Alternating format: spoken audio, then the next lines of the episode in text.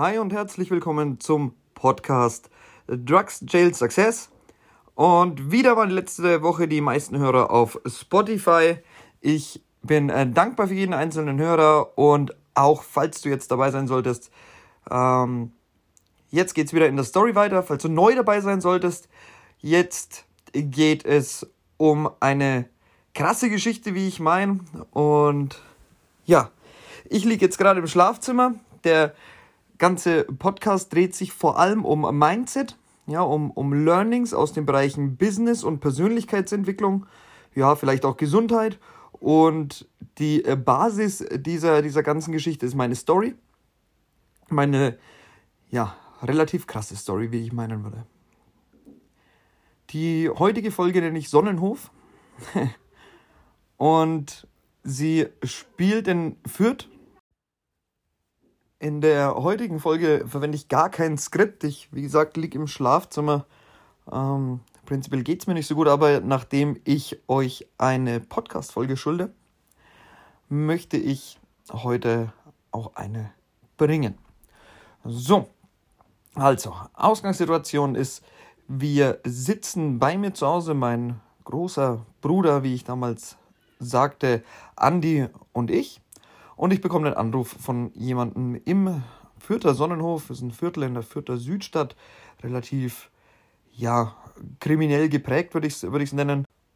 Und in diesem Telefonat wurde eine Bestellung aufgegeben, eine relativ große Menge Crystal. Und wir sind da hingefahren und der hat sich dann von ähm, einem Fufi, den der da dabei war, hat er sich noch was gekauft und konnte eben ein halbes Gramm nicht bezahlen.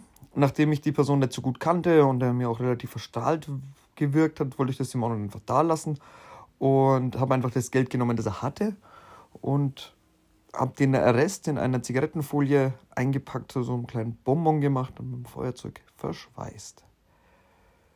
Das lief alles gut ab und wir verließen die Wohnung ja, nachmittags, ich denke 14, 15 Uhr war es, im Gebäude, das ist ein riesen Gebäudekomplex, standen wir dann und ich habe gesagt, Andi, wo habe ich dieses halbe Gramm? Ich hatte einen Rucksack dabei, ich habe den durchsucht, ich habe in meine Hosentaschen geschaut und alles und habe dieses halbe Gramm nicht mehr gefunden.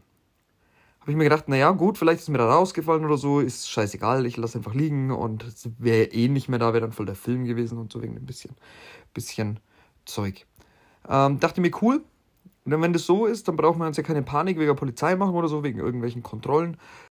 Und können dann direkt auch über den Fürther Hauptbahnhof laufen. Das macht man natürlich nicht, wenn man irgendwas einstecken hat, was verboten ist, ist ja klar. Ähm, aber jetzt hatte ich ja meiner Meinung nach nichts mehr einstecken und wir äh, liefen los raus aus dem Sonnenhof. Direkt vor dem Sonnenhof, also dann mehrere Eingänge, aber direkt vor dem Eingang, Ausgang, aus dem wir raus wollten, ähm, stand der erste Zivilpolizist und sein Kollege ähm, hat uns dann 50 Meter weiter aufgehalten und haben die beiden uns kontrolliert und haben ja auch in die Taschen geschaut, haben sich Personalien geben lassen, äh, Probst und Lederer, äh, relativ äh, bekannt. Also eigentlich schon relativ traurig, da Polizei bekannt zu sein, ähm, vor allem dem ersten Bullen, der dir über den Weg läuft. Aber so war es eben. Und die haben uns kontrolliert und wir haben noch ein paar Witze gemacht und so.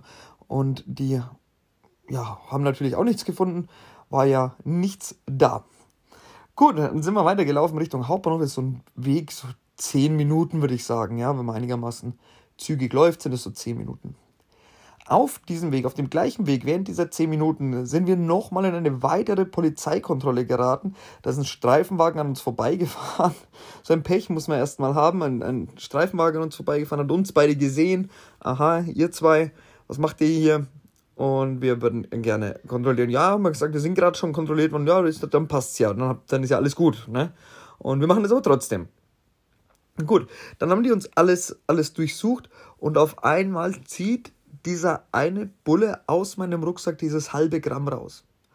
Und bei uns in Bayern ist es so, für dieses halbe Gramm kannst du schon zwei, drei Jahre Gefängnis bekommen. Also bei Crystal verstehen die überhaupt gar keinen Spaß.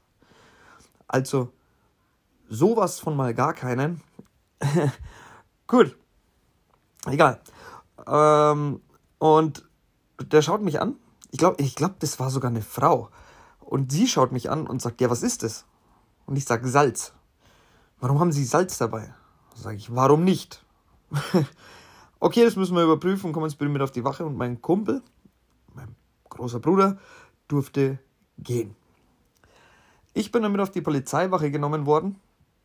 Und wir saßen einem Vernehmungszimmer und es war so ein U-förmiger Schreibtisch. An den beiden langen Seiten, das waren die, die so aufs Fenster zeigten, waren die zwei Polizisten gesessen und ich eben an dieser kurzen Seite, so dass die beiden in so 30 Grad Winkel vor mir saßen an ihren PCs.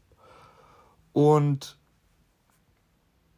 das Problem an der ganzen Geschichte war, dass ich noch mehr Stoff an den, an, also an den Eiern hatte in der Boxershort, ja. Es waren auch nochmal vier oder fünf Gramm, die ich, die ich da hatte. Und die hatte ich natürlich da, weil in so einer normalen Personenkontrolle greifen die dir ja nicht an die Eier. Erstmal, wenn kein Verdacht besteht. Und deswegen war ich da auch relativ entspannt mit, mit diesem Zeug. Aber ich hatte es eben noch und ich habe mir jetzt gedacht, okay, die machen das jetzt auf, dann schauen sie rein, dann sehen sie, was das ist. Also ich habe es noch, denke ich, relativ klein gedrückt, aber es war natürlich kein Salz. Ähm, und ich habe fest damit gerechnet, dass die mich nochmal kontrollieren, also richtig. Ja, das war bis dahin eine oberflächliche Kontrolle. Die hatten, ähm, was hatten sie? Die hatten meinen Geldbeutel, die hatten meinen Gürtel, die hatten mein Handy und mein Bargeld, genau. Also auch noch eine, relativ große Menge Bargeld, das hatten die alles. Und diese, diese vier oder fünf Gramm, die ich noch dabei hatte, die hatte ich in einer Kippenpackung, in einer Folie, also in einer Folie, in einer Kippenpackung. Und jetzt war mein Auftrag, wie kriege ich das Ganze weg? Dann habe ich mich so Beine überkreuzt hingesetzt, habe in meine Hosentasche gelangt, habe über die Hosentasche, also wie so ein Handschuh, den Deckel dieser Zigarettenpackung abgerissen und habe den mir in die Hand genommen. Und während die, diese Polizisten mich vernommen haben, habe ich immer so ein, so ein Fitzel, also ich habe diese, diesen ganzen Deckel zerfitzelt habe das auch vor mir auf den Tisch gelegt.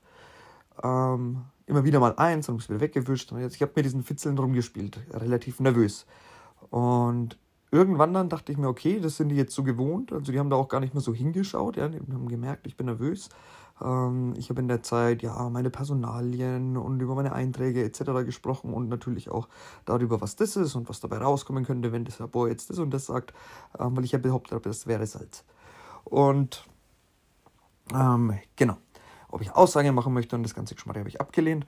Und dann habe ich wieder durch die Hosentasche, ich hatte, ich hatte eine Jogginghose an, wie immer, ähm, diese, diese Zigarettenpackung mit dem Zeug drin aus dem Bein der Boxershort geholt, habe sie mir so in den Gürtelrand von unten reingesteckt und habe mich ganz nah an den Tisch gesetzt und habe dann diese Fitzel auf meinem Schoß eingesammelt. Ich habe ein paar Fitzel auf meinem Schoß gehabt, die eingesammelt, habe diese große, größere Packung Zigaretten zusammengedrückt, habe diese ganzen Fitzel raus, habe die über den Tisch, habe die den beiden gezeigt und habe gesagt, kann ich das bitte wegschmeißen? Ich bin sowas von nervös, bitte.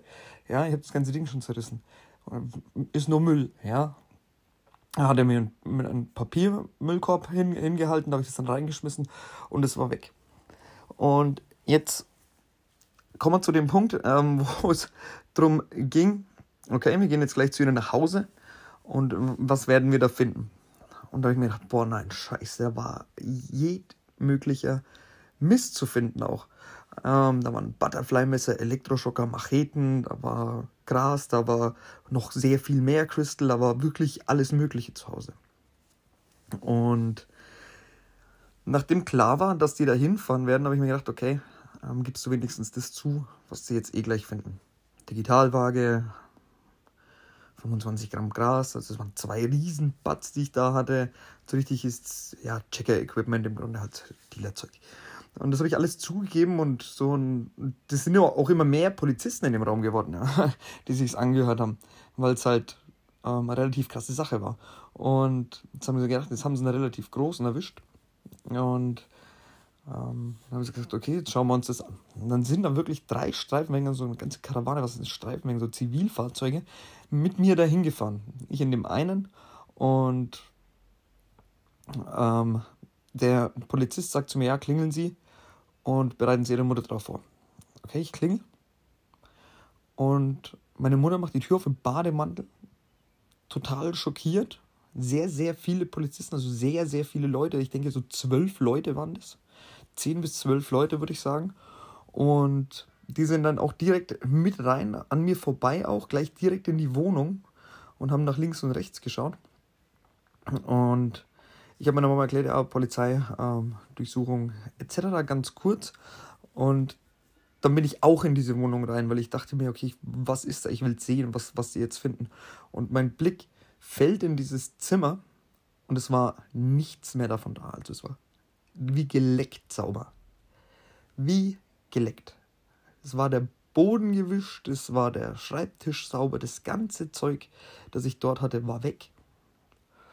Und ich habe das gar nicht begriffen. Und die durchsuchen die ganze Bude, ziehen alles raus und machen und tun, wo ist es, wo ist es, wo ist es, wo ist es.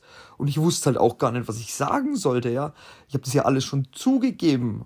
Und ähm, meine Mutter schaut mich an und sagt, Halt's Maul, du laberst eh nur Scheiße. Ja.